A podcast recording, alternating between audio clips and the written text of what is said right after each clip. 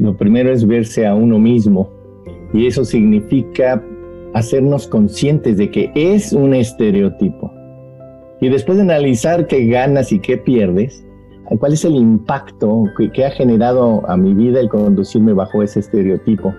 Y a partir de lo anterior, decidir si quiero seguir reproduciéndolo o quiero no reproducirlo, quiero deconstruirlo, quiero olvidarlo y cambiar.